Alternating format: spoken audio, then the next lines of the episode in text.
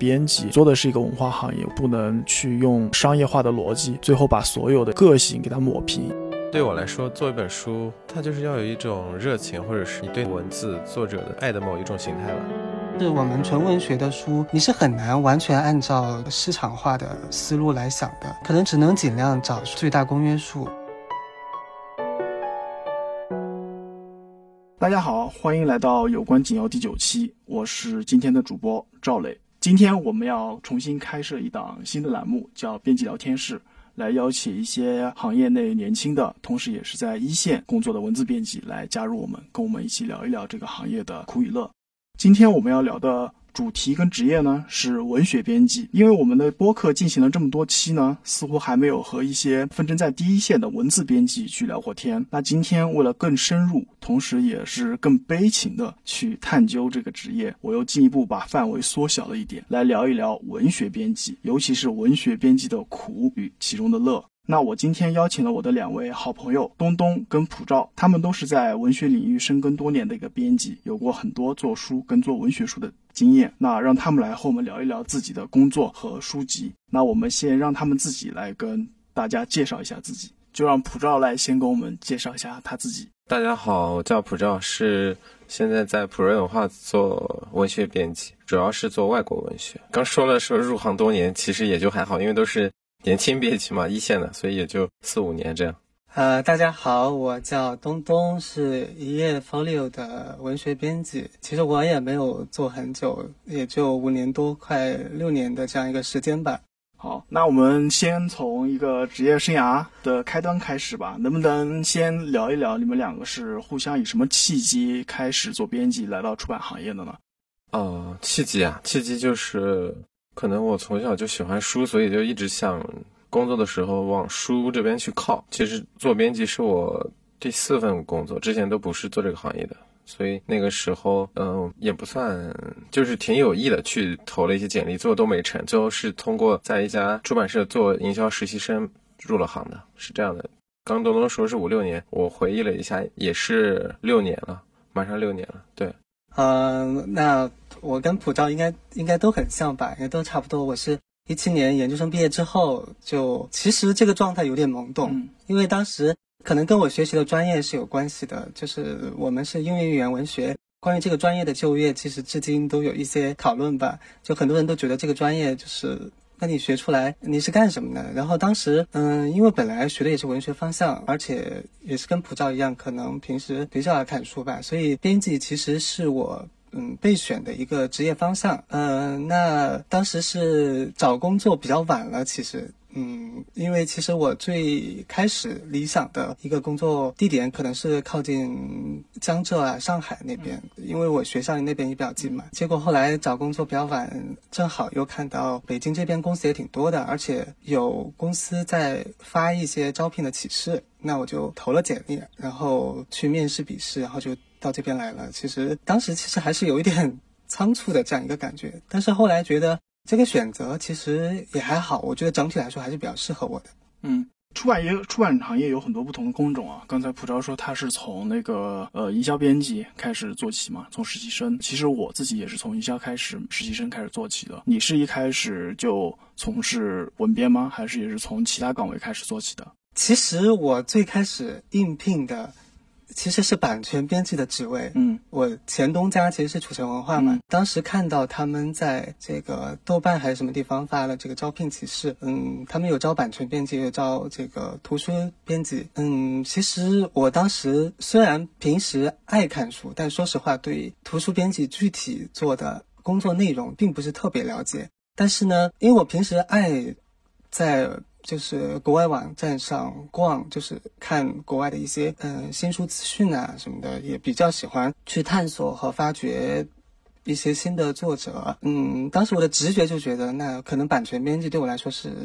是非常合适的。但是呃，我到北京来面试和笔试之后，他们领导就觉得可能我做全流程编辑也挺好的。那我当时也没有什么意见，就。就就直接做了这个全流程的图书编辑，也就是说，你是在公司安排下由最初开始想进的版权编辑，然后到了文字编辑，是吧？对，差不多是这样子。就是我最初的意愿是这个版权编辑嘛，但是后来可能他们也当时也缺人，想找招一些新的图书编辑，那我就顺理成章的就入职了。嗯，这样子。那普照呢？你为什么后面从营销，然后坚定的要转去文字岗？是公司安排，还是说你自己就是想去做文字编辑的？呃，对我可能一开始意识到，就是说先入行再说，肯，但是我肯定。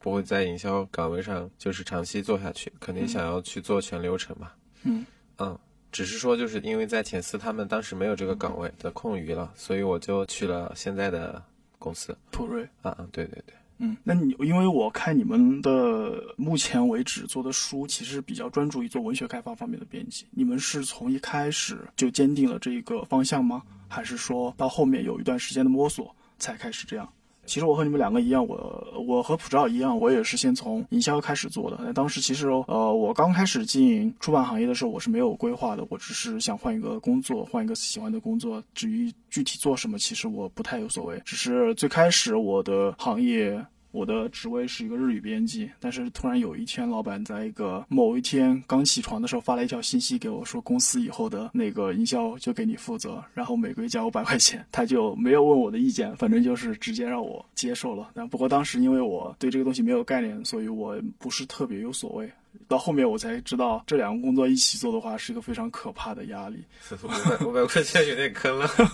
因为对这个行业来说，工资本来比较低，所以他加五百块钱，坦白说还是对于我当时来说，我觉得还行吧。加上我对营销的话没那么排斥啊，因为我可能平时在那个时候的话还是比较常用社交网络的，所以觉得还好。呃，我自己其实，在文学经验方面不是很多哈，我做的文学书很少，就算有的话，可能也主要集中在诗歌领域比较多，比如说像有过的话，像《伤情史全集》啊，还有那个特朗斯特罗姆的诗集。那我知道你们两个的话，呃，在文学经验方面，其实做的书蛮多的嘛，尤其这几年好像比较深耕于这个领域。其实我。也想知道你们是从一开始就是转到文字岗的时候就有一个比较明确的目标，我想要去文学，我喜欢文学，我想要去做文学的吗？还是说有其他的一个意外呢？行，那我先说啊，就一开始其实我做营销的时候挺特别的，他还让我看稿子，同时就跟你这个情况有点像，就是营销我也做，然后稿子我也看。在那里一年多一些，看过四本书。我作为编辑看的第一本稿子就是德国作家的一个很难懂的小说，叫《致命家之死》。哦，是马丁·沃尔泽。对对对对。再到后来，我看过一些原创的稿子，我发现我好像也不太擅长做原创的东西。嗯。因为怎么说？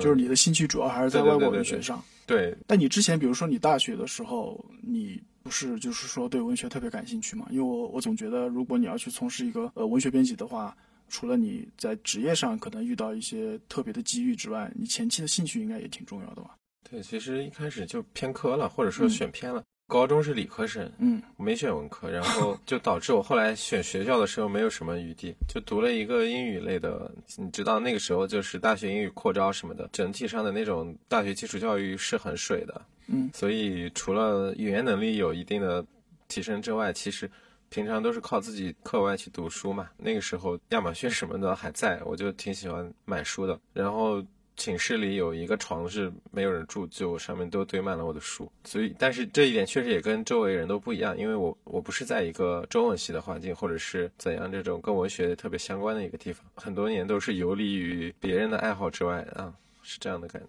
东东呢？刚才普照说到亚马逊，我真的好怀念亚马逊的时代。嗯，那个时候就是买外文书好方便，对，而且很便宜。你之前好像跟我说过，当时亚马逊倒闭的时候，你淘了一大堆外文书。我也是。首先，我可能之前自己的阅读偏好就是偏文学的，然后。当时楚城文化，嗯，我记得我当时去的时候，他们正好在陆续出那个呃，Lydia Davis 的几本书嘛，然后我都觉得还蛮好的。而且楚城他本身也比较鼓励，嗯，他手下的编辑去做文学书嘛。其实当时楚城主要出的也就是这类书，所以对我来说，嗯，好像都没有什么迷茫挣扎的这个过程，就是直接顺理成章就就做这方面的书了，对。那其实你从一开始的志向，其实或者说兴趣点还是比较明确的，没有做的，没有一个经历过一个转折或者是什么对吧？对，但是刚开始去的时候，肯定是因为可能每个编辑都一样，你刚开始去的时候，那些选题肯定都不是你自己的嘛，所以就看起来比较杂。我记得我当时编过好多五花八门的书，就是什么那个诗歌之类的都算还比较常见的，跟这个文学相关的。我甚至还编过什么什么古代军事战争的书，历史类的，对吗？对，因为他们当时好像人手不够，嗯啊，然后那个作者又催着出书嘛，然后就每个人分摊一下这样子。但其实做的当然是不太舒服的。嗯那这其实，在小公司可能也比较常见。他可能编辑人数比较少，所以他没办法给你分部门，每个人可能就是负责啥啥稿子你都得编，都得看，都得会。对对，尤其是最开始的时候，因为他们也是想要从这个文字锻炼开始嘛，就是基础编教什么的。呃，其实我还就因为你们到现在我们聊到这一会儿，可能观众朋友对虽然知道你们一个是来自普瑞，一个来自一页，但可能对你们目前做的一些文学书，可能我比较了解，但他们可能不了解。比如说，那我们可能先再去明确一下，比如说你们能不能列举几本你们到目前这五六年的职业生涯里，你们做的一些比较有代表性的一个文学作品，或者是文学类的图书？不照可以先说 啊，我先说。其实也没有，我觉得真正做到我自己想做的书，也经历了一个漫长的准备期啊。在之前一家公司的时候，我就做了四本书，就像东东说的，我也做过一个叫《乌合之众》这样的书，是一个合作书，审审读了一下他们来的稿件。之后到普瑞呢，我大概现在做了二十几本，不到三十本吧。我去的时候还没有来得及报选题，做的却是一些就是外国文学。的书，但是真正要做到自己想做的选题，那已经是入行三年多以后了，挺挺慢的。第一本是那个《凡人之心》对对对对对。然后后面呢？后面也没有出来什么，就那个《向前告别》那本，它的定位是有问题的。我觉得策划的时候就是做的很谨慎。外国文学，其实我刚来普瑞的那前几年，它重心并不在这方面。如果不是因为就是当时带我的那个主管编辑，他是做外国文学很强嘛，所以他的给我的一些作者都很好，就比如说凯雷特啊，或者是呃后来那个萨拉戈萨手稿。但是再到后来那个经历了一次动荡，就是说要做童书，但是童书最后没有做成，没有做成的话，导致大家发现就是你你想要去一个那种比较热门的那种品类下去淘点金，但但那个门槛挺高的。结果一直在稳定销售的还是文学类的书，社科也是东一榔头西一棒槌，就是方向并没有并不好找。比如说前段时间流行什么大历史，现在又是什么微观史、个人史，嗯，就是你如果不是专门特别一心扑在上面的话，你等你。察觉到这个潮流的时候，别人早已经做了一段时间了，所以你你始终就没有一个优势。只有文学这个，其实你如果一直在关注，你就知道该做什么，而且它不会太分那个这种潮流什么的，要么就做经典，那。当然有可能是公版了，要么就是去做那种题材比较鲜明的、符合现在大家关注点的，就这两个思路嘛。所以感觉文学其实挺好、挺好琢磨的这个选题方向。那东东再说一下呢？你自己目前做的一些职业生涯里有代表性的一些文学书，跟读者朋友介绍一下呗。我这边其实虽然我入行已经快要六年了，但其实我之前在楚城的时候，因为他们自身的一些情况吧，就是我当时其实可能讲起来比较搞笑，我是可能是楚城员工里面唯一一个就是离职的时候都还没有一本书出来的这样一个情况，然后那个时候就很多书好像至今都没有出来。我只是在离职前就把那个，因为楚成他后来把那个书拿到文景去出了嘛，就是那个叫塞萨尔艾拉哦，艾拉对，之前有两本对那个呃野兔和女仆爱嘛，就当时在楚成的时候是我负责，后来我清样了就走了嘛，对，然后他们就到文景去出了，所以我其实主要的书都是后来到一夜之后才做的，嗯，具体有哪些呢？可能听众比较有印象的是。草坪的复仇，还有去年我们有一套那个三册文库本的《天使万故乡》，嗯，包括之前有一个比较冷门的导演德里克贾曼的两本书《慢慢微笑》和《色》，嗯，对，当然这几本都是你自己策划加责编，对吧？不是，这几本不是。我自己策划的，其实现在才陆续刚刚开始出嘛，嗯嗯嗯，就去年的话有那个《三叶虫与其他故事》，是其实是我到一页做的第一个选题，嗯，潘坎特的那本。后面后面有这个去年下半年的这本布克奖小说《承诺》，差不多就是这个，但是我之前有一本那个我身体里的人造星星，我不知道这算不算文学，可能它比较偏这个文化随笔类的，就是性别议题相关的一个书，那是我自己策划的。我觉得应该也算文学吧，它毕竟它是也是一个文化散文或者是一个病理性的散文，对吧？对它写法上确实跟嗯一般的性别主题非虚构还是挺不一样的。嗯嗯，对。哎，就是在你们目前我听下来，你们做的这些书里，其实无论怎么样，你们最终还是已经有自己策划或者是责边的书出版了。在这些目前已经出版的书里，你们有自己比较最偏爱的一本吗？为什么呢？呃，其实我跟你们俩可能稍微呃有一些不一样。其实我像我刚才说的，我自己在文学类的。那个做书的经验里是比较少的。我一开始这一行做的第一套书，印象比较深刻的是那个《新丰年音乐文集》。当时因为我是跟帮同事为了赶上海书展，在两三个月里加班加点把那本书弄出来的。我印象中我自己做的第一本文学书，有可能是那个《伤情诗全集》吧。啊，它前面有哪些书我可能不太记得，但具体应该是这本。后面的话，我做的小说跟不太多，但主要应该还是集中在。诗集类，因为当时是在亚洲嘛，所以他做诗集比较多。那这个是我当时可能做的一些图书。对啊，我就想说另外的话题，就你刚刚说那个伤情，我就很羡慕。就是从我入行到现在，其实没有机会可以做台湾作家的东西，还有那个香港作家，就是像那个后浪他们做了很多那个华语语系文学，啊就可能这是未来就很想去做的一个方向。但是港台作家他。原本在大陆现在的出版环境，之前可能还稍微他能出，但是本来也不是那么轻易出的嘛。其实他做的对，现在感觉越来越难，越来越难了。很多出版社可能一听到是个港台作家，他就直接拒绝了，也不看内容。确实，硬件不太好了。所以我比较庆幸的是，呃，在当时，呃，尽管煽情他的诗后面可能比如说销量或者是媒体反响好像并没有预期那么好，但对我来说，他对我自己的一个价值来说，就是，呃，首先呢，我对我喜欢的作者，我等于以我自己的一个努力，我好像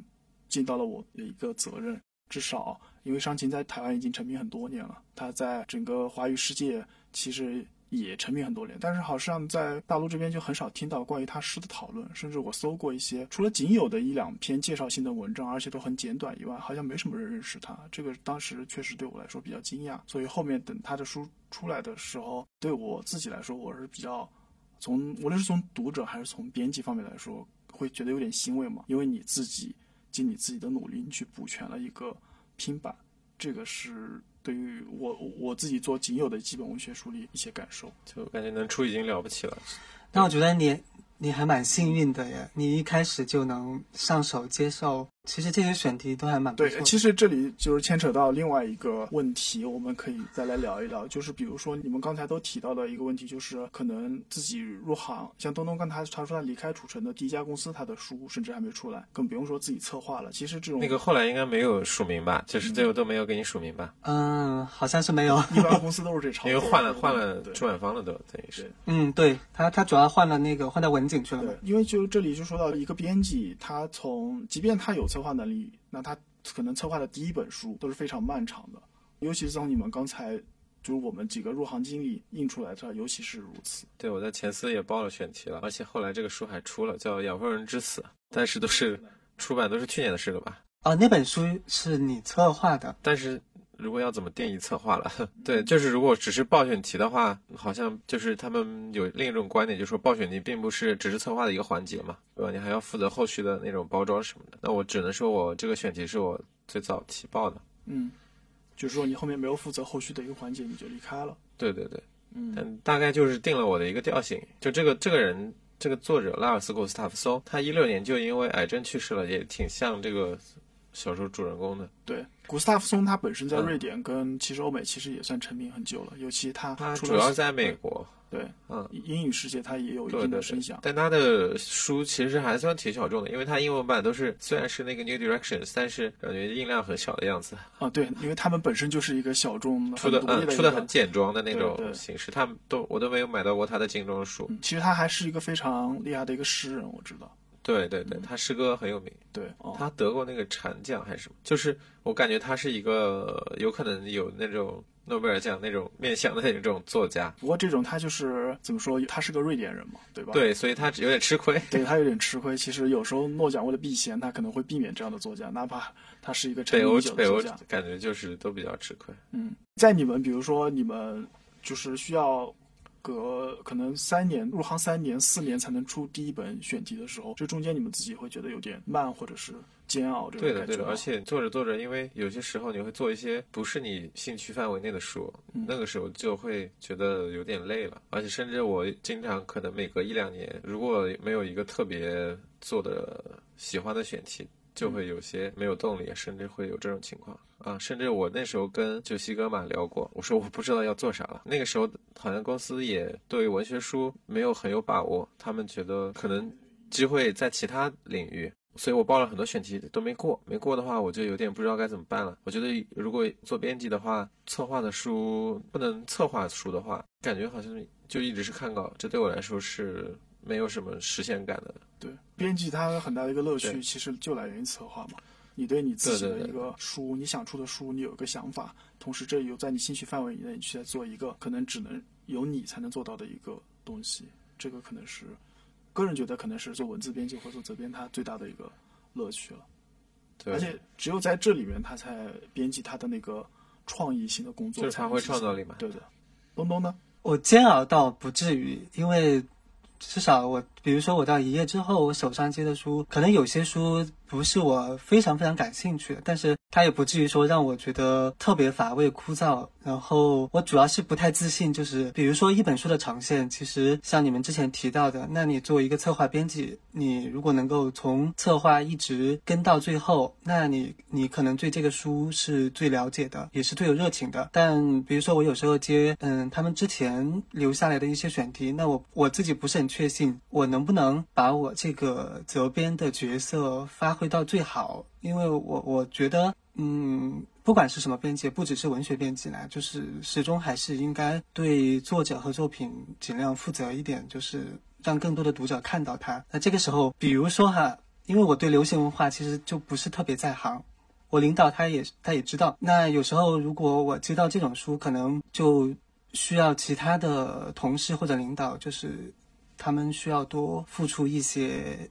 辛劳和帮助。就是我可能对我可能自己就无法完全搞定这个。后面的一些工作，这里其实我觉得其实也牵扯到一个编辑他的一个职责或者他的责任。就比如说，一个编辑是否就是说，当你接到你不喜欢的稿子的时候，你是否应该仍然去拼尽全力去做它呢？这个你们是怎么怎么考虑的？就是即便你不喜欢，但是你作为这个书的责任人，按理说你仍然需要对作者、对你的公司，或者哪怕是对同事吧，因为出书它也影响到你公司整个的业绩和你同事其他上面的配合嘛。你是否？我觉得可能从一些呃职业道德角度讲，是不是我们还是仍然应该去，哪怕不喜欢，仍然竭尽全力去做？真的是全力吗？我我觉得未未必吧。就我觉得，首先尽到基本的职责，就是嗯，把书以大家都认可的方式给先给做出来，就嗯，这个过程就已经很难了。至于说那个权利，我觉得好像有点虚，我不知道什么叫做尽全力。东东，你之前有这种经验吗？就是你觉得你为某一个你觉得有。并不是你兴趣领域的舒适区的书去尽了全力啊。嗯，其实我跟你可能也有同样的疑惑，就是这个权利其实就是我自我衡量和比如说领导或者其他同事他来衡量，其实可能他看到的是不一样的。就比如说这本书，我就是真的对他，不管是作者他的内容，还是比如说他整本书写作的那样一个大的文化环境，我都不是很了解。这个时候，我自己觉得我已经尽了很大的努力，就是比如说我在不管是编教过程当中，还是比如说准备文案，或者说后续跟营销沟通，我自己觉得我查了很多资料，尽了很大的努力，但是可能效果就是不太好。这个时候，我不太确信，就是其他人对我这个工作的评价是怎么样的。但是我个人感觉，可能是我真的是尽力了。嗯，那比如说，就是说，在你们现在已经从业这这几年里，你们觉得自己目前为止做的最辛苦的一本书是什么？能大概说一下吗？就刚，其实我还想接着前面的说，嗯，也会聊到疫情的这个情况。就好像对我来说，做一本书，它就是要有一种热情，或者是一种你对那个文字作者的那种，应该说是一种爱的某一种形态吧。就是就是你，比如说你想到这个，你就心里会觉得愉快，或者是想要为他再做点什么。这种状态，嗯，对我来说就是所谓的尽全力，我可以这样去定义它。那我个人的状况是，就是感受到一种暖洋洋的东西在那儿。驱动着我不断的想要把它做得更完善一些，尤其是在就是说文案方面啊，或者是在它的形态的那种设计上面，就是想要怎么找合适的设计师去给它做一个。但是你说有些书它就是一个公司分配的书，然后确实也不是你的舒适区，你可能对它甚至对它的内容有一些并不是那么幸福。这个时候你很难心里会有那种情感或者驱动着你去做什么。更多的，或者说达到权力的状态。如果你又处于一种职业的 道德这个词，我刚听到这个词的时候也稍微有点紧张，因为就是让我困惑的东西。嗯，如果你因为这个东西去做一个尽全力，这个过程最后是一种反噬，或者说对你的嗯职业的这种心理啊、心态啊是一种伤害吧，损伤。就是你，你可能这种过程并不是你想要去投入时间，就是生命嘛。尤其经历过这种疫情的状况之后，好像更在意自己的时间应该去怎么用了，觉得还是挺宝贵的。那只能说在可以接受的投入时间内，然后把这个书做到基本 OK 的状态，这对我来说就是一个。权利，权利吧，打引号嘛，对。呃，我的经验可能可能你们稍微不一样，就是对于我来说，我目前做的这些梳理，无论是从前公司或者到现在我们自己做名士，呃，我好像对很少有产生对某本书说我特别不感兴趣，基本上哪怕。就是不是我完全的兴趣点，他们因为我我自己觉得跟某些专精某些领域的编辑相比，其实我的兴趣点应该说是比较分散的。但是在很多领域，它不能的这个带来的问题就是你很多东西不能专精嘛。但是这里可能有一个好处，就是我呃编的这些书里，我很少有疲倦感。对我来说，好像每本书对我来说好像都觉得还行，都还有意思。所以在这个情况下，呃，你刚才提到那种就是说有时候一些。当公司分配给你一些不在你特定的兴趣领域外，可能会有一种疲倦的感觉。我这样的感觉反而是稍微比较少，可能目前我里不超过两本书。不过你刚才定义的那个权利的状态，我觉得是同意的。就是说，很多书不是说你一定就是你不能逼着一个人一定要怎么样怎么样，我要去是吧？从早到晚去帮他找 KP 呃找 KOL 去联系去弄，你可能就是尽你在你自己能力范围内最大的那个。就比如说要我做那样的事，我只能是从比如说其他事情上获得了比较大的心理驱动力，我也可以匀一部分去，但确实它并不能成为一个给我带来职业驱动力，或者说是想把工作做得更细致的这样一个动力的来源。它它就这样的书是无法成为这，就是你在这里面实际上还是得到不了特别大的一个对对对呃满足感，或者是也不是满足感，就它对我来说是一种消耗。嗯啊，所以我我我只能说。有一点职业道德，然后你的职业道德反正就是说，把我把书做完，但是不一定就是说我不会把我的全部的那个 soul 给它全都放进去一样。这个这个那个是不一样的。这为什么要这样做呢？感觉对，就是觉得经历过那种。去年的这种状况之后，还是对生命有了稍微一层，去去想了更多跟死亡有关的东西，嗯，跟这种禁锢，跟其实它不自由就是一种死亡的形态嘛，嗯嗯，所以我有点惜命了，或者说 想要更功利化的把，就是做自己喜欢的东西，尽量去做这样嗯。嗯，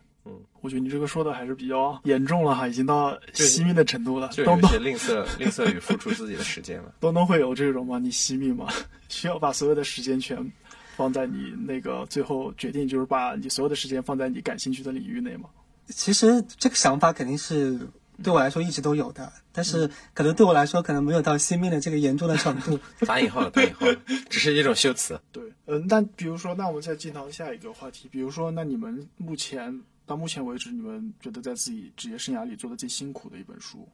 是哪本书？可以分享一下经历吗？就完全是衔接过来的。嗯嗯，这方便说书名吗？啊，我说这方便说书名吗？就是去年做的一本那个告别原创书。嗯。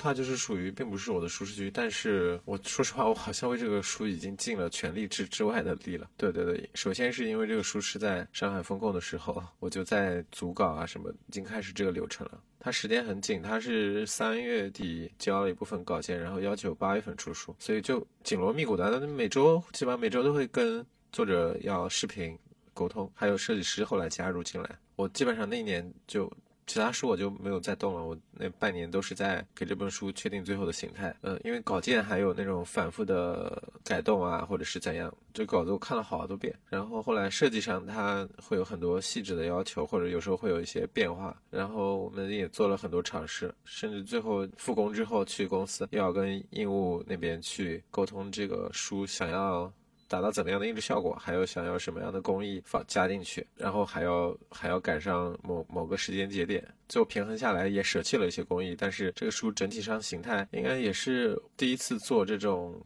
图文书吧，全彩的，然后印的还挺挺漂亮的。就做完这个书，因为它跟这个风控的这种经历。融合在了一起，可能在我至少离得也很近嘛，导致我二零二二年其实除了这本书，其他也没有做出来什么书，所以整个对我来说是一个比较艰辛的一个过程。后来也觉得这个书整体上它形态也是满意的，就是作者也满意，公司也满意，那就可以了。这已经是说完成了一个编辑的职责。后续我我其实也做了一些营销的尝试啊，但还还是说这是一本比较小众的书，它没有得到它预期中的那种反馈吧，或者说作者预期的反馈。只能如此了。我这边的话，说辛苦，其实我想一下，可能是《承诺》那本书吧。对，可能是《承诺》那本书，就是这个书，它倒本身不是，可能跟普照这个情况不太一样，因为它毕竟还是我自己的选题嘛。按理说，这个书是会比较顺利的，但是因为去年我们这个出书进度和档期的一些原因，它后面。跟我们就是最开始预告的那个出版时间就是差得很远，而且我们最后是想要赶这个双十一的，就是年内双十一的这样一个销售的节点，那个时候就挺晚的了。就是为了赶这本书，也是我自己初审，然后同事复审，然后又跟译者就是确认，然后来来回回，就是其实也是加了蛮多班的。嗯，后来。特别不顺利的是，这本书好不容易这个内文差不多了，其实最后的效果我也挺满意的，译者也觉得还可以。后来这个封面上又出了问题，因为我们那个合作的设计师山川嘛，就是大家应该都比较熟悉，他最开始做了一个封面，找了一个图，当时我们都觉得还挺好的。他他那个图是一只黑色的手，然后摊开摊开，然后有几根红线，就是缠绕着这根手。那当时我们自己的解释的寓意都觉得很很棒，就是那个黑黑色的手，就是这个书里面这本书，因为它有关于这个种族的一些一些议题嘛。然后那个手呢，它既可以作为一种束缚，然后它是交叉，就是分叉出去的，它也可以看作是这个书里面一些叙述情节的，嗯，就是多线的这样一个情节。我们当时都都觉得还还可以，甚至连平时爱挑刺的营销部啊，就是。就是都觉得还不错，结果呃草图出来了，让版权编辑去问这个图片的版权，结果那边回复说这个图片之前已经有人用过了，而且是非常有名的那个呃奇努瓦阿奇贝，就是尼日利亚的那个作家，而且那个封面是收在是收在。企鹅经典书目里面的非常有名的一本书，但具体哪本书我放，当时就非常崩溃，因为我们急着要赶这个时间，后来又开始让设计师重新找图片设计，本来后面也找了另外一个图片，大家觉得也不错，去问，居然也是好像有人已经。咨询那个设计师想要做封面了，就是非常非常崩溃这个过程。因为我们这边的设计师，嗯，做封面其实相对来说是一般都是比较顺利的。我们前期会跟设计师做很多沟通，我们领导恰恰有时候会就是辅助我们做一些这些沟通的事情，包括找一些可以参考的图片啊、封面啊之类的。一般我们设计都会流程是比较顺利的，一般都不会不会说三稿四稿这样子。然后这本书真的是卡在这些，我觉得在我们平常做书的过程中，可能觉得非常没有意义的这个关卡上，就非常烦躁。后面就整个就因为这些事情出来的时候，都已经十一月多了。就这个时间，其实大家都知道，对我们出书来说是时间节点非常不好的这样一个时候。那个时候新年也快到了，然后新年一到，又可能过年也快到了，就是它对整个销售宣传也非常不利。对这本书是做的不太顺利的一本书。对，我是说，承诺这个书的出版时间，我看有点怪，就为什么赶着是双十一过了还出？因为可以再等到明年，但是你们不允许这个书再拖到下年了，对吗？因为当时就是书号什么都下来了，然后我们合作的出版社他们是有这个年内的哦，那个叫什么指标的，就是你对对对，明白，那就先出了呗，就是说什么后面动作等年后再说了呗。最近又开始做一些推广。我这边的那个，其实你们刚才说的，其实痛苦分两种，一种情感上，一种体力上的。东东的话可能是体力上的，你可能是情感跟体力都有。我的经验大概跟东东差不多，就是我对书本身可能是我的选题，我也喜欢，但是因为某个节点，或者是一定要去赶某个事情，导致你日夜加班，然后去弄一件事情，弄得非常崩溃。我做的最辛苦的书，可能目前为止可能就是《永航员》这本书了。对我来说，因为它因为呃这个书当时也也属于自己预计过高，我没有料到就是图像小说在中国的一个。销售前景是比较差的，在最开始的时候，我认为像这样的一个比较重量级的一个漫画跟一个科幻类的书，它市场可能挺好的。但是这当时也是属于一个编辑幼稚病了，我觉得这可能呃也是我这两年成长的比较多的一个地方，就是做书可能不会再从个人趣味上去做一些判断，而前期收集工作会比较足。这本书到后来大概。呃，即将要出版前，我们想要意识到它可能市场不会特别大的时候，只能去想一个方法，让它前期销售或者是它的营销能做的比较更张扬，或者是更有趣一点。所以后来就选了一个魔点这个平台。但是因为我们也是第一次做，加上当时 魔点很苦的，对，加上当时正好又碰上疫情风控期间的种种问题吧，就导致这本书，反正我是一边。就是等于你要诱导当爹又当妈，除了一个稿件上的问题以外，你每天还要去负责所有模点的更新文案，要去做客服。但是除了这以外呢，因为这本书它可能还涉及到，就是我们像你刚才说的，有时候制作上它也会遇到问题。那这本书它尤其如此，它是一个比较大的开本，又是漫画，同时它用的纸呢，跟我们平常用纸又非常不一样。反正我具体哪些呢，我就不说，反正就是综合这些以外呢，就那段做这段时间弄得我。精神压力跟那个体力都极其的疲劳，有一度我觉得甚至挺想放弃的。我觉得这本书后面的话，大概做到它即将出场后吧，所有的那个平台那个评论，包括魔点还是豆瓣，我就从来再也没有上去看过。一个是我有点不敢看，第二个是我觉得我确实应该把自己的那个精力放到一些其他地方，我暂时得让我同事去帮我分担一部分了，不然我觉得我自己可能会承受不住。这个可能是我目前为止做的最疲劳的一本书。虽然情感上可能我对他还是喜欢的，但是确实是种种原因加在一起，实在让我现在现在还好崩溃，也不也不咋地吧。它毕竟还是个高价书，呃，我们现在又有一个限价协议在那里，一百六十八的一个价格，其实很少人会去买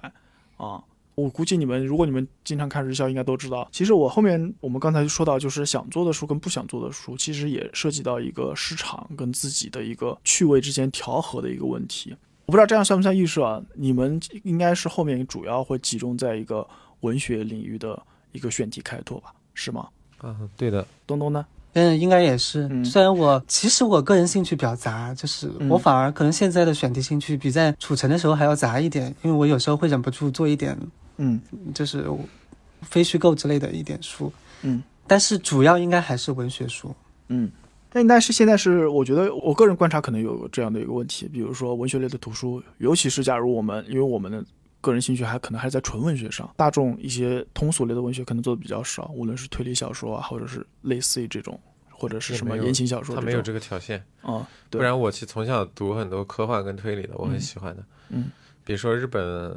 我觉得日本有两个作家，我一直想做，就是横山秀夫，他一直在国内没做好，我觉得他是可以做的。还有一个叫泡板七夫，他 他他好多书现在都绝版了，卖很贵的。这两个其实他感觉是可以重新做一下。也就是说，实际上你们对通俗的文学、大众文学其实也是有很高的兴趣的，受杂志影响吧？我小时候看《科幻世界》看了好多年。嗯。然后推理的我也喜欢，就是这一类类型东西，其实并不是说你做了什么，其实这些东西它都没办法转化成一个工作上的，因为它本身就没有这个规划，就是公司没有这个规划，所以没办法去做。好像之前有联系过海英莱因，嗯嗯，但是那个时候读客都给签掉了啊。对对对对。其实从现在，我有种感觉啊，其实，在现在的这一个外国文学市场呢，因为我们主要做外国文学书嘛，它能可开拓的疆土的话，其实比十年前可能要局限的很多了。现在去重新再去发现一个，无论是像基地那样的选题，或者是像其他的，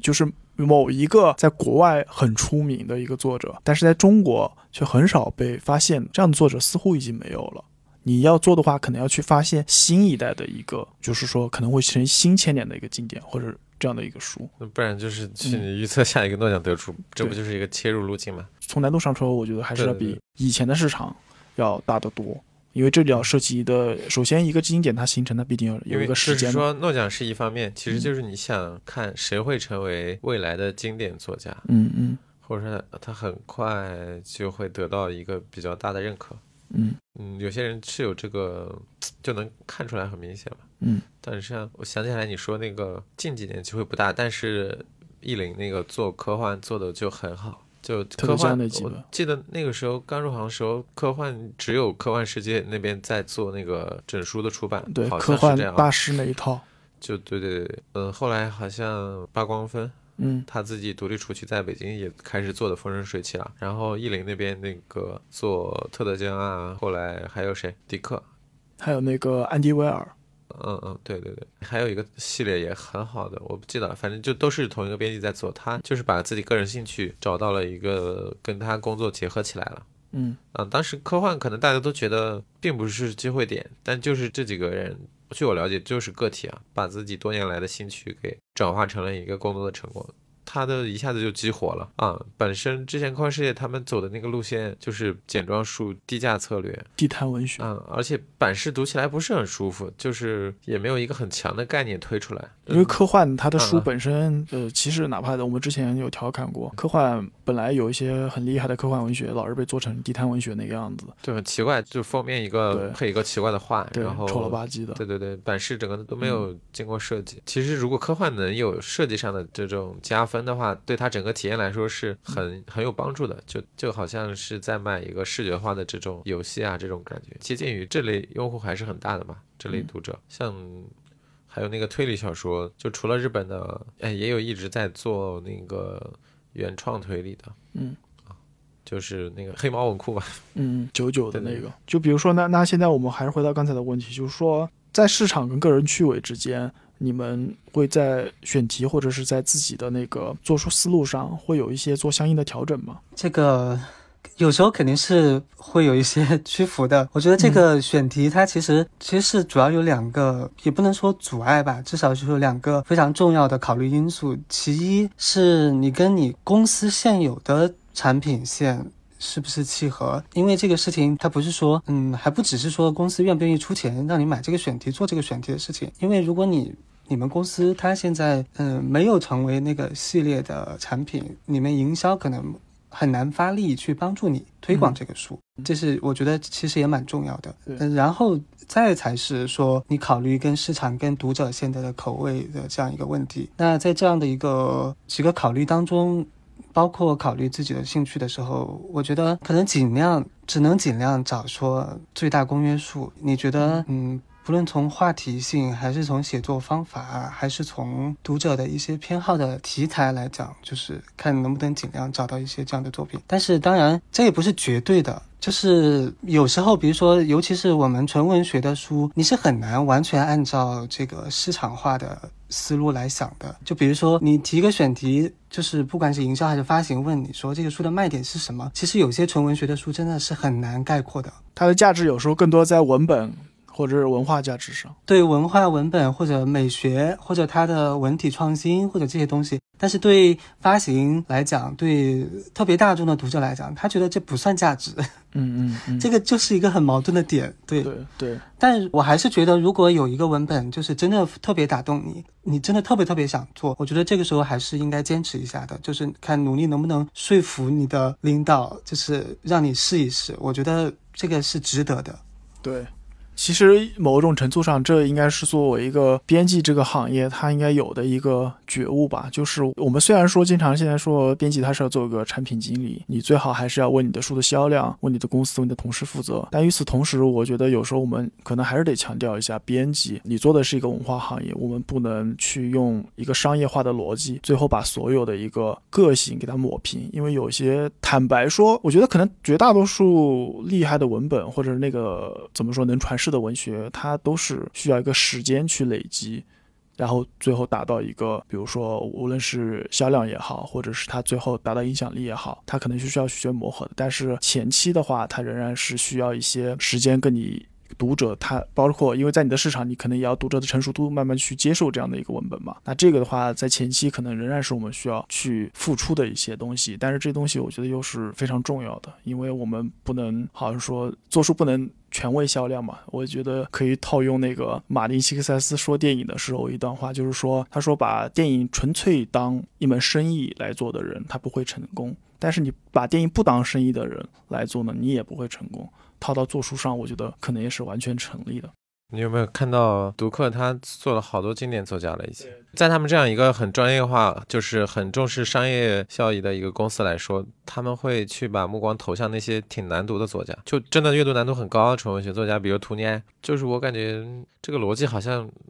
跟咱们说的这个是不太一样的。就是读客为什么会去做这个东西？但而且他很多他是做成功了，这个其实还是值得去思考一下的。因为从某种程度上呢，他的确是让成更多的读者去认识到这些经典作家。当然，就他具体有时候做书的一些手段，或者是一些营销语，或者是营销手段，我们可以具体商榷。因为有时候确实让人觉得不太舒服。但是，但是我们也在说他的对一些经典文学的营销，他肯定不完全靠这个东西嘛，他有他自己另外一套销售跟市场逻辑。我觉得这个反而是有些比较端着的大社或者什么东西，可能需要去借鉴跟研究一下。那其实我还想了解一下，就比如说在你们的目前为止的职业生涯中，有没有哪一类作品或者哪类作者是你梦寐以求想做的？这可以不限于，比如说，呃，没有出版的，比如说有哪些书已经出版了，但是你可以说那本书特别喜欢，你就想做那一类那样的书。其实我最想说的，我自己比较特别想做的一类书，是像布罗茨基的《小于一》。跟《悲伤与理智》那样的书，因为它首先它是个文本，它写的特别漂亮，然后它是个可以说在一个诗人散文里，它写的是最顶尖的一种，而且它里面的一些文化议题对于我来说是非常深刻，它又有一个特别诗人的一个语言跟他的一个思考深度去写出来。那同时呢，这本书后面呢也在中国引起了很多读者上的一个反馈，我觉得这个是我特别向往的一个结果。啊，另外一本书可能就是刚最近刚出的，呃，南大出的那个《村子里的陌生人》，当然它它原书名叫做《土生子札记》，这是詹姆斯·鲍德温一本非常非常有名的一个文集。然后它里面同名的那个文章我读过很多遍，非常感动。然后其实他鲍德温他在英语散文里可基本上是一个杠顶的一个人物了，尤其他这本书又写的，在他所有的散文书里又又写的可能是。最动人的几本，那对于我来说，其实我是非常希望有机会能去做这样的一个文本的。即便它可能在呃某种程度上被前期预判可能会不受市场欢迎，但我觉得如果我有机会能去做这样的书的话，仍然对我来说是一个非常大的激励，甚至是我一直以来的一个目标。就我这边刚说了，我想做一些港台作家的书，还是有很多遗珠的。至于说到那个伤情那个诗集，我就 想岔开说一下，他在国内其实诗歌还是一个比较封闭的封闭的圈子嘛。对于这种一个已经去世一些时间的岛屿上的诗人，他们可能没有什么谈论的动力，所以所以那那个书做成那样出来已经蛮好了。我最早看到台版是在成都方所，觉得很漂亮，但可能隔了一年，是不是就出来了？一两年？对对对，我就想啊，这个书就应该引进一下啊，但是一直没有人去做这个事情。但我也知道有很多那种香港作家或者是台湾比较有名的作家，他们的版权都是在一些大社，但是那些大社它可以放着很久不出。比如说刘以畅，他是我刚入职入行的时候就想过要报刘以畅的书，那个时候他版权已经在。人文社了，但是直到作者去世都没有出来。他是去世之后，可能过了几个月，他们赶出来了几本，但是好像也首映只有五千，就是这样一个，可能也是就不考虑商业因素了。听这么一说，销销量、印量，感觉都是卖不了什么的选题。就是一开始你报选题会，可能就被领导给毙了的那种。对的，而且现在受限于这个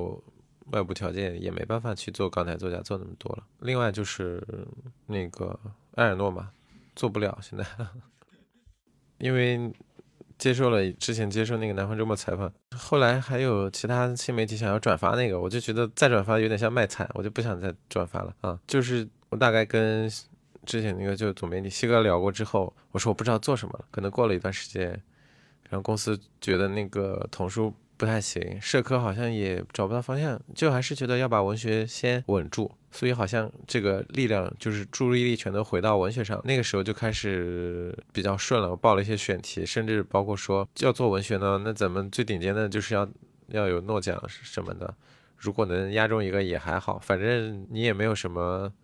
可以失去的嘛，就是去签一些别人可能不太会注意的作家。那当时说每个人报三个，我就报了三个，一个就是那个莫莉娜，一个就是埃尔诺，还有一个是那个英国的女诗人，她也是从那个赔率榜上有这个名字，一直有，但是好像只是一个看起来不那么有获奖缘的一个人，而且那个时候陌生的名字太多了，我就是一步一步去了解，而且甚至那个时候觉得从赔率榜上去做选题，甚至有点荒谬。但是你从那个题材或者是呃扩展的方面来看，其实它也算某种程度的你对那个文学领域的一种拓展，因为毕竟他那些作家很多他在国内没有出版过。那个时候就感觉是一个荒漠吧，就是不会有人说想要从这个上面去做选题，然后压一个诺奖，简直有点荒谬这个事情。但确实是那个我们那个老板提的，他他他有很多这种看起来比较狂野的想法，但最后到我们去落实的话，没想到就还能有一些。回想到后来就去报价了，报价报价二一年的十月还是九月去报价，当时很奇怪就有竞价了。之前跟那个加利玛报了几次价都是这种情况，我们一报，然后他就说隔一段时间回邮件之后就有竞价了，就是他的一个操作方式。对，是他商业运作的一个方式。对对对，之前图尼埃就是因为没有竞争过读客嘛，最早的还还报过那个热内，热内的话那个是上海文艺有优先权的。再后来就是埃尔诺了。埃尔诺的话，我也没想到提了一次价还是没拿到。然后甚至我听说了啊，是那个编辑他懂法语，他给那个埃尔诺本人写了一个亲笔信，写的好像蛮让人家蛮有说服力的。另外就是他们那个法国人都喜欢福柯嘛，对，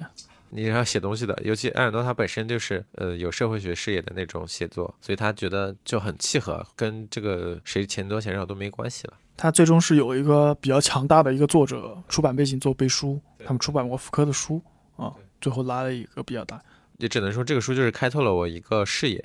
让我知道真正的那种写了这么多年的一个女作家，她还在写些什么。她现在还有新书出版，她都八十多岁了，她确实不是那种特别大众的写法。当然得了诺奖之后，据说那边人文社那边加印就加了几十万。嗯，对对，诺奖效应，它在一个短期内确实是一个爆炸式的。但我觉得很多人未必会《悠悠岁月》那本，很多人他可能还是读的不是很明了吧。嗯嗯，对对，反倒他其他的书会写的更明确一些。他结合了就像是回忆录，就像是散文，又像是一种小说的某种形式吧。因为法国的那种现代主义以及后现代主义，它会让小说变得很像是其他的文体嘛，就是一种混合形态的东西。其实这种写作，它在诺奖里也是比较新的，尤其它还是一个以女性经验写作为主的。其实，在某种程度上，他今年选择阿尔诺是一个挺有趣，我觉得挺挺好的一个选择。也看到有人说这是一种保守的选择，因为他政治风向问题是吗？就是说，一个女作家，然后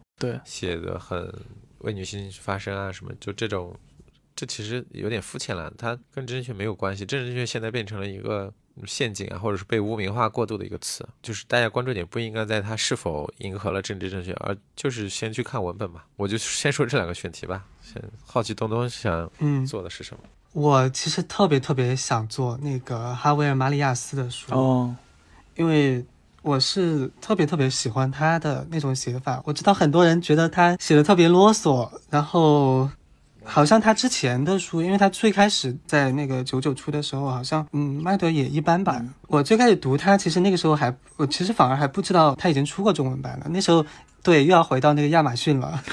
那个时候因为亚马逊的书特别便宜嘛，就是那时候经常在上面逛。当时就大概一四一五年吧，就是逛到他就是如此苍白的心那本。英译本，然后当时看了一下介绍啊，然后有一些这个呃名人的推荐啊，就是感觉好像还挺有意思的，但是就买了一本，买了一本看完，其实当时对我的震撼还蛮大的，因为我已经很久没有看过那种特别绵密磅礴的叙事了，而且他的写法又非常典雅，感觉他是把比如说 Henry James。然后康拉德，他其实受英国文学影响很深，他之前也是一个译者嘛，而且他自己也说，因为我当时看了他很多采访，对他影响最大的写作影响最大的作品其实是那个《象迪传》嘛。他既会写就是日常生活当中非常小的一些点，比如说，嗯，人们对对婚姻的观念，比如说这个摄像机对人类生活的影响之类的这些东西。然后呢，他。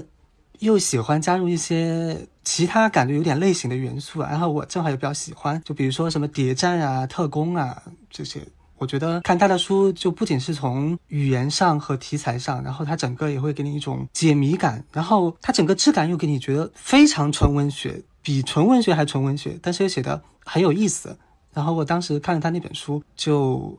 入坑了，等于说是后来就连续看了他好多书，当包括那时候有一些还没有出中文版的，我也看了英文版。对，其实一直对他都很感兴趣，但是我感觉很难。最近那个如此苍白的心不是新经典出了新版嘛？就看他们会卖的怎么样吧。呃，马里亚斯他在国外其实已经成名很多年了哈。哎，我其实我呃，因为我后面知道，其实也呃，包括你在那个西语文学方面，这这一年或者是这两年，你着力比较多。我记得你好像后面要出不少西语文学作者，这是是不是你跟？跟你喜欢马里亚斯的那个有关吗？导致你会对西语文学有更多的关注？我觉得可能有点关系吧，但是我其实没有特别认真想过这个有没有关联。嗯嗯嗯，因为就是说的远，说的非常远的话，其实我当年本来报考高考报考志愿其实是想学西语的。哦，对，可能我呃很早以前就对西班牙语，包括拉丁美洲的一些嗯文化呀都蛮感兴趣的。对。然后正好现在又觉得有一些契机嘛，而且正好西语文学，尤其是当代的一些西语文学，在在国内就是业界相对也不是那么多嘛，感觉也是一块新的可以开掘的一个市场。但是我现在唯一最大的短板就是我西语才开始学。我跟你不一样，我原本是想去学英语，结果被分配到了日语，所以我大学大学是比较厌学的，就是上课没有好好听过。后来要即将毕业之前，忽然发现啥都不会，找工作挺困难的。于是我几乎是从那个很低的那个基础重新开始，自己花可能半年时间赶紧去考了几次 N 一，考了三次吧，好像再考过了。后来就赶紧找了一个工作。但是我后面工作的时候，发现我自己对日语文学好像或者是日语方面的书，呃，我有兴趣，但好像并没有对。欧美方向那么感兴趣，所以后来我自己又重新调回来，就是慢慢去学英语，然后去做欧美方向的书了。就总感觉都有很多错位，就是，就到这一行里来的人，就经过了很多挣扎和努力的。对对，那你真的很蛮神奇的，因为据我以前认识的一些学日语的，当然我。也许是我的偏见哈，我感觉，嗯，日语专业的很多人就是对欧美的，不管是语言还是文化，都很难，不是很有兴趣。可能，可那可能要分为你是主动还是被动嘛？我是属于很被动的去学。哦，啊，那这倒也是。我当时其实是可以学日语的。可能学日语的话，呃，因为亚洲文化上面他可能比较有亲近性，中国人可能有些他会比较会有认同。啊，对，这个是它文化上肯定更接近一些嘛，就是思维方式也比较接近。嗯，对的。哎，其实就是我我还挺感兴趣，就是因为你们后面都是要做深耕文学的话，就是在你们比如说专注做文学编辑这几年来，有没有哪些困难或者困惑是你最常碰到的？其实这也是算编辑的一个问题了。嗯，有的话可以跟我们分享一下。就是现在我觉得推广的这个营销的压力有点大，一直是这样，它在变化吧。我一开始做那个营销的时候还很传统，就是就那几个平台，然后媒体发一发就可以了。现在变成了一个要用视频来包装一个 文字作品的这种时代，就是有点不乐意去跟这个潮流，所以我困难可能就在于要去适应这种新的变化。不然的话，你其实做什么书都是一样的，它还是会就那样卡在那里，因为你如果推不好它。最终就是失败的，即便这个书是你喜欢的，你也做不到让它得到更多的曝光。对，就换句话说，就是在现在这种就是娱乐跟短视频。就是特别多，或者是它娱乐项目选择可以特别多的时代，其实可能我不知道，可能国营社会还允许有一些书斋里的编辑，你可以默默去做稿子。可能但对于大部分的出版社，可能编辑你可能都得出来，以各种不同的方式，或者有别于传统编辑的方式，你去为你的书去做呐喊，然后做一些可能你自己不太愿意做的事情。就是越来越模糊了，你不知道你做的这些事情，这个书最后卖给的人，他们会不会真的读书？然后你真正想象中的读者到底在哪里？就是说。通过这个渠道就这样卖出去的，但是是不是真的会堵他们的读者呢？嗯，其实这个问题我也非常困惑。说实话，就是嗯，你不得不承认，现在就是比如说很多短视频平台、一些新媒体，它的因为它的用户其实相对来说是比较下沉的，那尤尤其是我们几个也许做的书就是比较纯文学一点，那你这个时候你即使真的愿意去在这个平台上呃与读者近距离的去跟他介绍，当然我没有贬低普通读者的意思哈，就是说你有可能你不得不把你的这本书的内容，包括它的一些特色，最大限度的简化。它可能在这个文本本身它是有很多纵深的，有很多层次的。关键是关键是他们接受了之后，他们买了这个书之后。我觉得很容易造成另外一种情况，就是他觉得你之前宣传的时候跟他讲的那些话，和他自己看过之后的感觉很不一样。这个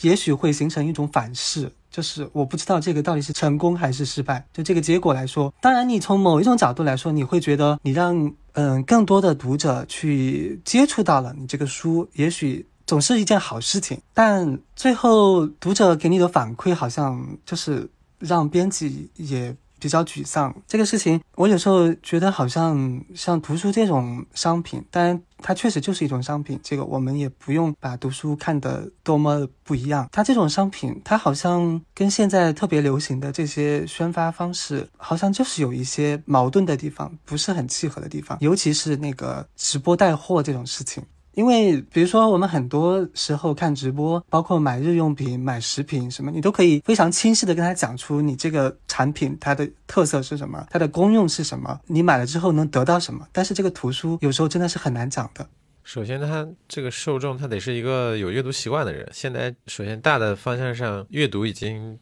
就是人类的阅读能力在退化嘛，就可以说现在都是眼球经济，读图已经都不能满足，必须是动态的，必须甚至必须是直播的。现在确实只是一个短视频的时代，就比之前的长视频又更变短了。然后首先是及时性，另外就是大家好像必须在短时间内才能看完一个东西，他们会更乐意去接受。书跟所有这些东西都是越来越想背反了，就是书又是很长，至少需要好多个小时才能看完一本书。同时，它又是纸页上的文字，它又不会自己动，不会自己跑到你的脑子里。你需要有一个主动去打开自己的开关，去理解它的一个过程。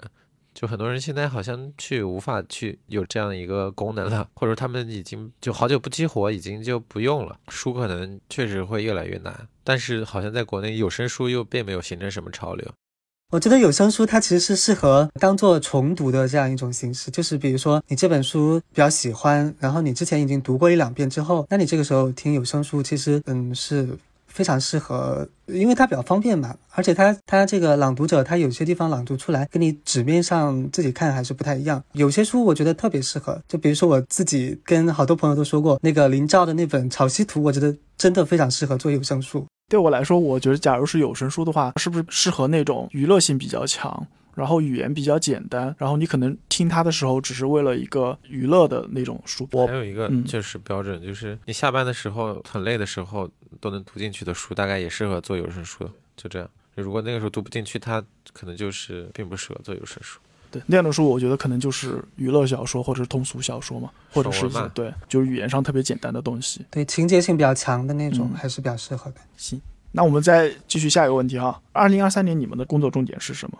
然后会把工作的重心放在哪哪些书哪些方面呢？我先说了，就是二二年因为耽误了太多事情嘛，等于说要把二二年的书重新做一遍啊。就是说规划没有完成，肯定是要继续去完成它。同时也有后来加入的一些东西。其实二二年规划了很多蛮好的书，就是我后来开始公司觉得要把文学继续做下去的时候，也签了很多选题，它慢慢现在都要出成果了，所以等于说这是检验之前两三年投入的一一年，所以肯定是会各方面都尽量做到自己满意的程度吧。首先就是进度的问题，现在已经二月。中下旬了，如果这个时候稿件还没有进入某个流程，它肯定就只能是下半年，甚至做不出来了。今年，所以这方面也挺让人焦虑的。像东东之前说的那个封面的事情，就不可控力特别，就是你说不准它怎么就不行了。而且我马上要推荐一本书，就那个我在北京送快递，这个封面我等了等了四个多月。导致我快崩溃了。他就 CIP 到了之后四个多月，当然有各种原因。首先是因为二零二二年淤积了太多的工作，比如说设计师他也会觉得有很多没有完成的东西，只能一件一件来。还有就是那种大家他可能还需要一定时间的恢复吧。他他说他 陷入瓶颈了，做不出来，但很难再去再找一个人也未必可靠。像另一本那个克苏鲁那本书也是换了两次设计师，这些事情都要考虑进去。所以我现在就把封面环节都去前置。尽量去避免这种拖延，或者说是因为稍微一延迟呢，过了那个季时间点了，就已经不是今年的书了。嗯，东东先说吧。嗯，我们这边今年的主要任务已经不用我自己选了，就我们领导早就已经发话了，今年的重点就是抓生产。嗯，是指你们那个出书的效率一个量吗？对，然后本来领导也是想要，就是再多出一点书吧。正好今年不是也这个新冠防控也松了嘛，就是他们也想大展拳脚吧，就是多做一点书，然后可能也有比较多的一些图书推广活动啊之类的。对我自己来说的话，我还是想再多做一些选题的。嗯，有点矛盾，就是效率这个事情，它不是一种领导宣告了之后，编辑自己加加油就能做的事情，受很多外部因素书这个东西，首先是。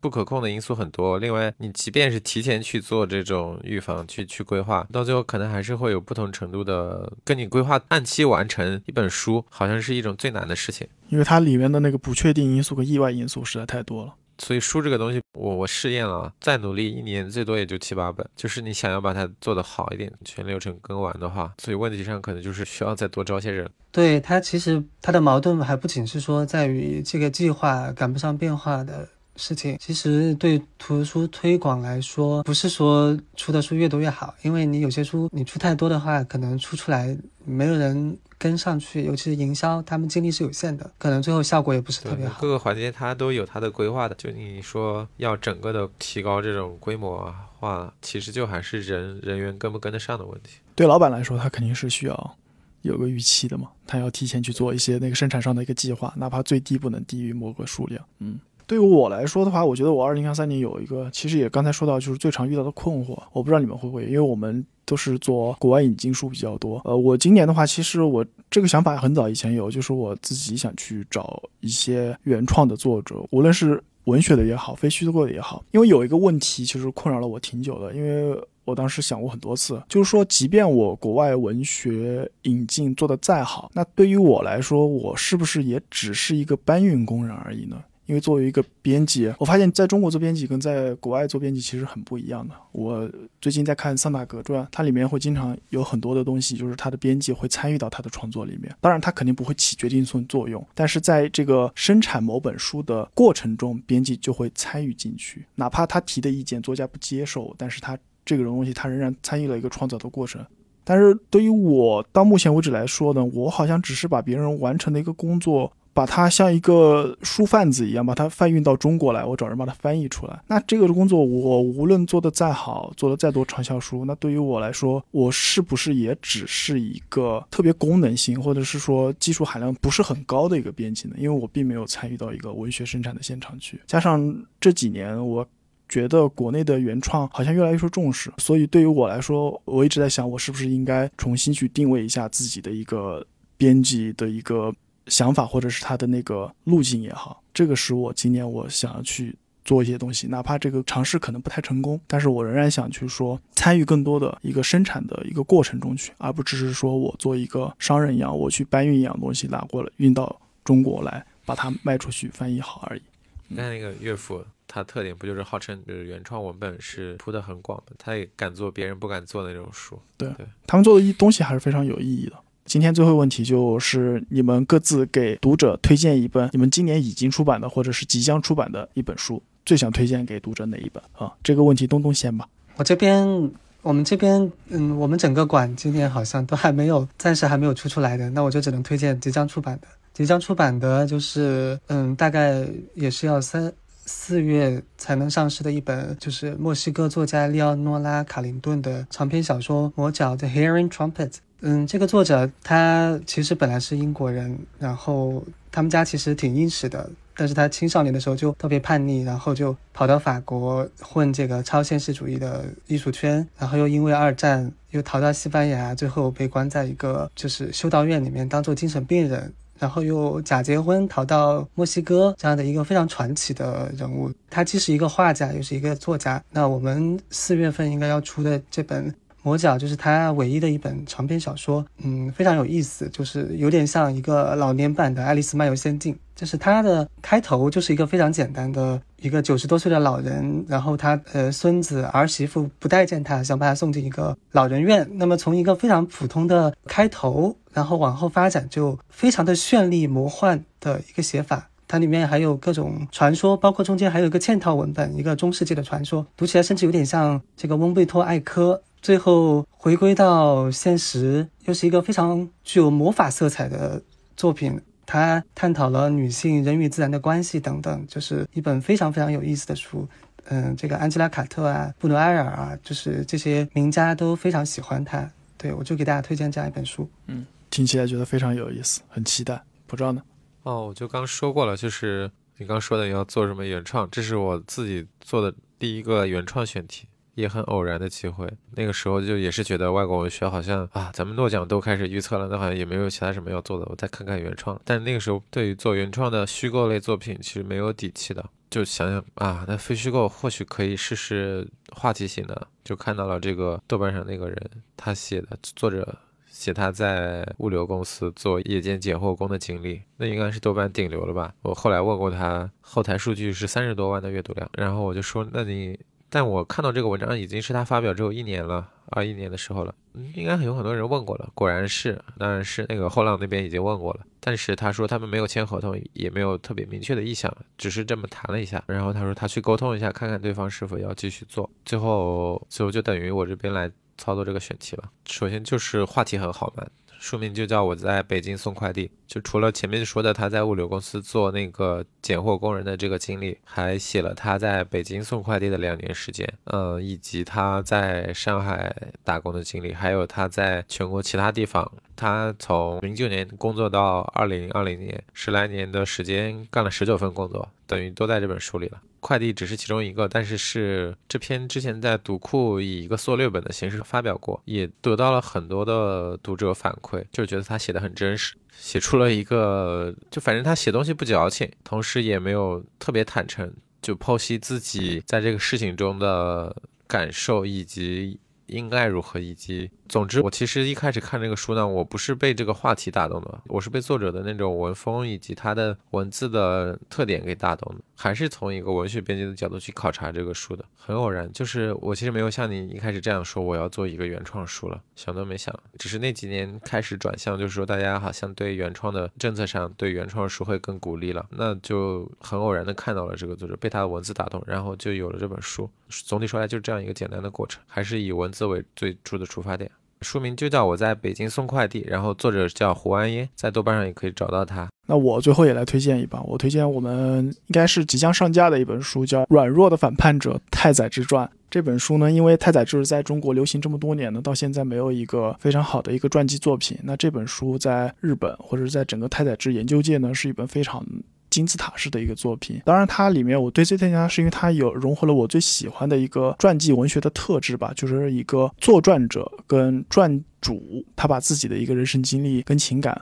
放到一个传主的一个经历里，然后去剖析跟解释它。我觉得好的文学传记有时候不仅仅是一个写法上的高超和资料梳理，它有时候最好的应该是一种情感体验，就是你那个作传者他会好好的去理解，试图去想那个。传主之所想，然后试图去通过情感上去体验他的一生。那我觉得这本书，它的作者奥野健男是做到的。尤其是读到后面的一部分，我觉得非常的打动我。因为他认为，他只有完成了这部作品之后，他才能放下太宰治，他的人生才能前进。那这个是我想给大家推荐的一部作品。那我们今天的录制就暂时到这里。感谢大家收听这一期的有关紧要，欢迎大家在评论区跟我们互动留言。那这一次的录制就到这里，感谢大家收听，谢谢，再见，再见，拜拜。感谢收听由民事路西达出品的播客有关紧要，您可以在小宇宙 APP、喜马拉雅 FM、网易云、爱发电和 Broadcast 收听我们的节目。欢迎在评论区以及我们的微博有关紧要 Something Matters 与我们积极互动。如果喜欢本期节目，欢迎点亮本期 Show Notes 页面的小心心哦。我们下期节目再见。久没见面，哦，那些草怕就像是在昨天，双眼寻出泪光，洗脑把悲关满，一起等黎明出现，把时间浪费在那些地方。下会唱一遍，吉他把春。